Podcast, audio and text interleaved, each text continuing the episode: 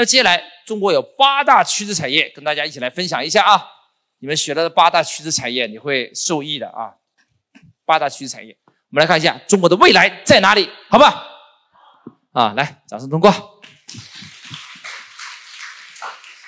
八大趋势产业到底哪些趋势产业在春天啊？我们可以啊向他们来学习，跟他们一起来学习啊新的机会。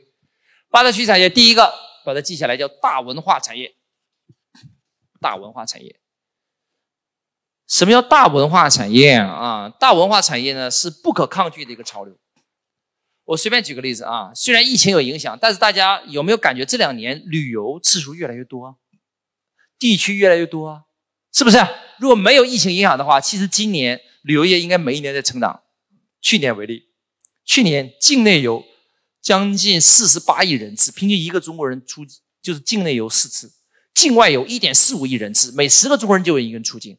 中国现在护照的拥有量，据统计才百分之十，结果塞的全世界到处都是中国人，所以证明中国人这个旅游产业，在发展趋势快不快？不是快，贼快。那么大文化延伸出四个细分子产业，跟大家分享一下啊，快点讲啊，要不然讲不完了。第一个叫旅游，旅游刚才讲过了啊。关注我，学习更多内容。